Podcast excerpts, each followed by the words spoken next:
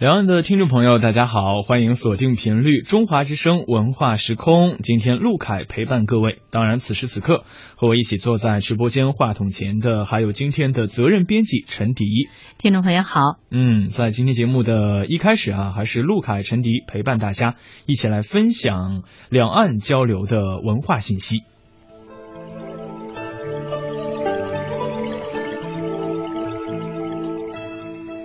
时间来到四月九号至十四号，由北京市朝阳区台湾事务办公室、北京市朝阳区文学艺术界联合会、高雄市清溪总会朝阳艺术团共同主办的二零一六北京朝阳跃动高雄、跃动屏东社区文化大舞台交流活动，将在台湾高雄市、屏东市两地市拉开帷幕。嗯。啊，这个活动呢，应该是规模很大的，因为它在台湾高雄市和我们北京市的朝阳区来同时举办。那么据了解呢，这次活动是以社区文化交流为主线，它涵盖了传统文化啊，还有摄影、基层交流等多种形式。届时呢，两岸同胞将零距离的交流社区文化融合发展，共叙两岸的情谊。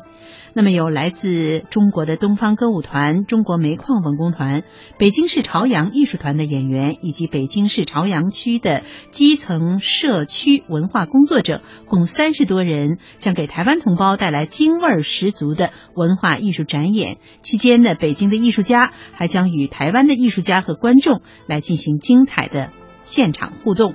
是的，据透露呢，那本次活动哈是分为三场文艺演出、两场摄影展览以及三次基层艺术的交流，其中。三场文艺演出活动呢，既有专业演员的精品力作了，也有来自社区的优秀节目，包括了像歌曲联唱、舞蹈、京剧、相声、快板、杂技、变脸以及器乐演奏等。此外呢，还将举办交流笔会、朝阳主题摄影展。基层社区参访交流等活动。嗯，那据主办方介绍呢，这次活动是二零一五年第一届跃动高雄朝阳京味文化交流的一个续展。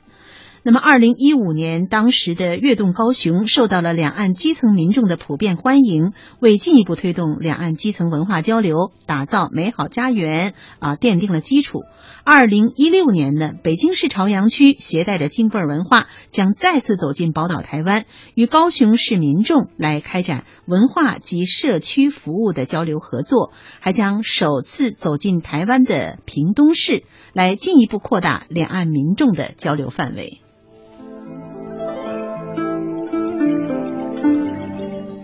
那在活动期间，台湾民众呢还将通过两场以镜头中的朝阳为主题的百余幅的摄影作品，直观的了解北京，认识朝阳。同时，在高雄和屏东的三个社区。台湾民众呢，将与来自北京市朝阳区的艺术家和文艺志愿者们，以书法笔会、美术创作、摄影沙龙、民间艺术品现场创作等形式进行交流互动。嗯，那活动期间呢，还有来自北京市朝阳区左家庄街道的三元里社区，还有潘家园街的道松鱼溪里社区等等。啊，将与台湾高雄市的这个林雅区的林生里啊、南子区加昌里等地结成一对一的啊友好社区，来深入交流两地社区在社区管理啊、养老医疗、志愿服务、环境保护等方面的做法和经验。